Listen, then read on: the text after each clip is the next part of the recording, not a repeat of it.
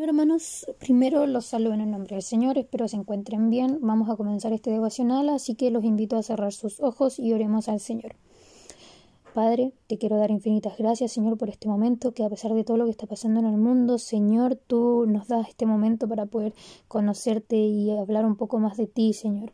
Te quiero dar gracias por tu amor infinito, Padre, por tu bondad, por las bendiciones que tú nos entregas todos los días, Señor.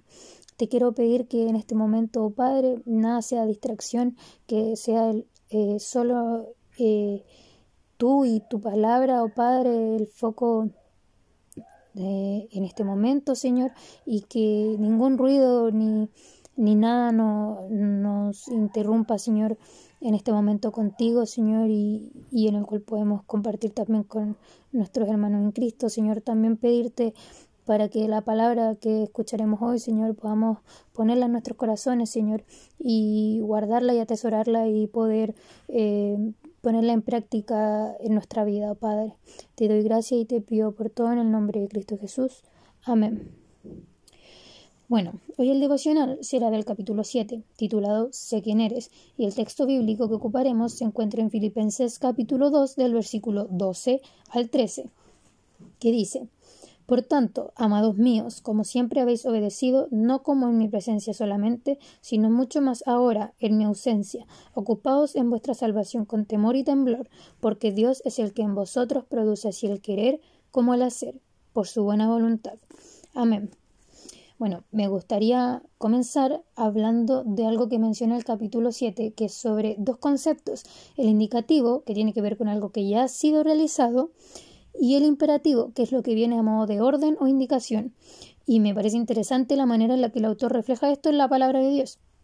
Como por ejemplo, dice que el modo indicativo se encuentra presente en la declaración Dios te ha perdonado en Cristo, y el modo imperativo se logra evidenciar en Efesios 4:32, en donde Pablo nos dice sean bondadosos y compasivos unos con otros y perdónense mutuamente. Otra cosa que creo relevante es que estas dos palabras no van solas, sino que van en balance, es decir, quienes somos en Cristo y quienes estamos llegando a ser en Cristo. Y esto lo podemos ver en Efesios 4:32, que ya he mencionado anteriormente, pero que no lo leí completo. Completo dice, eh, sean bondadosos y compasivos unos con otros y perdónense mutuamente, así como Dios los perdona a ustedes en Cristo. Por lo tanto, se puede apreciar que no solamente hay un mandato de ser buenos y compasivos unos con otros, sino que también incluye algo que ya ha sido hecho, que es que Dios ya nos ha perdonado a nosotros. Es por esto que, si bien no hay que quitarle importancia a nuestras obligaciones, no hay que dejar de lado lo que Dios ya ha hecho por nosotros. La declaración, la declaración del Evangelio bueno, lo mencionado anteriormente, me lleva a mencionar y a decir la declaración del Evangelio no debe ser separada de la obligación del Evangelio. La declaración vendría siendo indicativo y la obligación el imperativo. Eh, y esto me hace pensar en que no debemos por ningún motivo olvidar la gracia de Dios, pero tampoco significa que nos pongamos a solamente a trabajar, eh, es decir, a cumplir lo que Dios nos pide que hagamos, pero de igual manera no debemos olvidar el hacer lo que Dios nos manda hacer y solo quedarnos con las declaraciones. Es decir, debemos hacer ambas, no olvidar ninguna, van de la mano. Ahora, hay algo importante también en que encontré como necesario decir es que toda nuestra obediencia es fruto de la semilla que Él ha plantado de la y de la obra del Espíritu en nosotros. Toda nuestra obediencia es fruto de la semilla que Él ha plantado y de la obra del Espíritu en nosotros. ¿Y, y qué saco de esto? De que eh, Dios es quien nos ha plantado la semilla y el Espíritu ha entrado en nuestro corazón. Eh, y es por eso que nosotros cuando nos intentamos, eh, intentamos acercarnos a lo que Él quiere que seamos eh, ser como Él quiere que seamos, eh, al final esa obediencia eh, viene por Él, porque Él plantó la semilla y porque el Espíritu entró en nuestros corazones.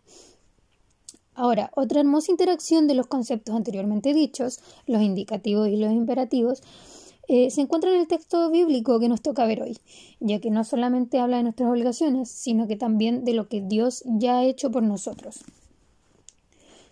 y vamos a leerlo nuevamente.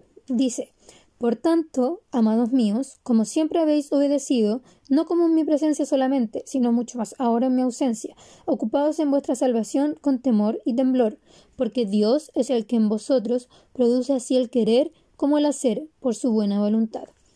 Amén. Bueno, en este texto bíblico encontramos que el imperativo es el lleven a cabo su salvación con temor y temblor.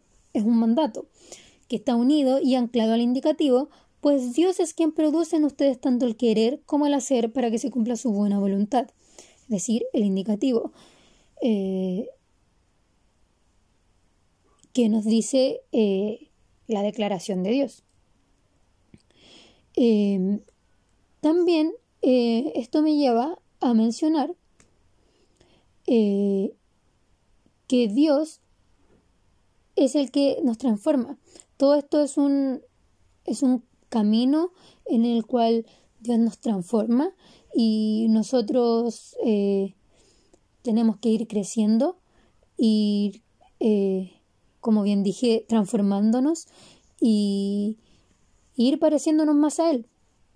Eh, encontré algo que dice en el texto anexado, el, porque Él me ama, en donde dice, hacemos el bien porque Cristo, por medio de su Espíritu, también nos está renovando para ser como Él, para que en toda nuestra vida podamos demostrar que estamos agradecidos con Dios por todo lo que ha hecho por nosotros, y para que sea alabado a través de nosotros, y hacemos el bien para poder estar seguros de nuestra fe por sus frutos, y para que por nuestra vida de santidad podamos ganar a nuestros prójimos para Cristo. Así que nos da cuatro razones. Eh, eh, para que sigamos luchando contra el pecado y, y podamos centrarnos en, crecer en Él y, y, poder eh, parecernos más a Él, que es el primer punto, sé quién ya eres. Cristo ya te hizo nuevo, camina en esta novedad de vida, ahora estás en Él, su espíritu vive en ti. Segundo punto, sé agradecido por quién ya eres, Cristo te ha hecho nuevo, haz que tu vida rebose de gratitud por su bondad. Asegúrate de, el tercer punto, asegúrate de recordar quién eres. Cristo ya te hizo nuevo y tu crecimiento continuo en santidad te recordará tu nueva identidad. Esto no significa que nuestra seguridad se base en nuestra obediencia. No, nuestra seguridad se basa en nuestra nuestra disculpen, no, nuestra seguridad debe estar anclada a la obediencia de Cristo. Y el cuarto punto es sé quién eres frente a otros. Cristo te ha amado y te ha hecho nuevo, y su bondad y su amor hacia ti es un maravilloso regalo que debe ser compartido. La reflexión que yo pude hacer de todo esto es que es tan importante y hermoso lo que Dios declara sobre nosotros, su amor, su bondad, su misericordia, entre tantas más, pero también es relevante cumplir con nuestras obligaciones y lo que debemos hacer es no dejar de lado ninguna de las dos, hacer un balance entre lo indicativo y lo imperativo. Al final es Dios quien nos da el conocimiento, nos da la fuerza, nos da las ganas y nos motiva por y nos motiva. Por tanto, debemos ser agradecidos sobremanera pero también ir creciendo en Él y en su palabra, para ir transformándonos en lo que Él quiere que seamos y confiamos y que confiemos en lo que Dios puede hacer en nuestra vida y que solamente se cumplirá su perfecta voluntad. Bueno, hermanos, eso es lo que yo quería compartir con ustedes. Más que nada, eh, que entendamos que, que Dios eh, nos ama, que Dios eh, nos ha perdonado, que Dios nos perdona, que eh, hay declaraciones en la Biblia, eh, pero que también hay obligaciones, que no hay que hacer un intercambio de hacer una y dejar de hacer otra, tenemos que hacer ambas. Y, bueno, hermanos, eso es como lo que a mí me, eh, me pareció relevante compartir con ustedes. para terminar, vamos a hacer una oración, así que cerremos los ojos nuevamente y oremos.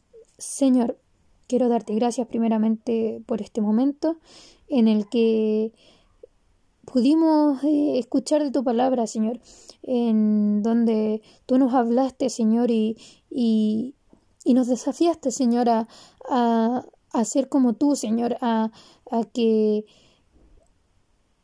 a que podamos em, ser eh, como tú quieres que seamos, que cumplamos tu mandato, pero que también seamos agradecidos, oh Padre, de cómo tú has sido con nosotros, de cómo tú eres con nosotros, oh Padre, que no se nos olvide, Señor.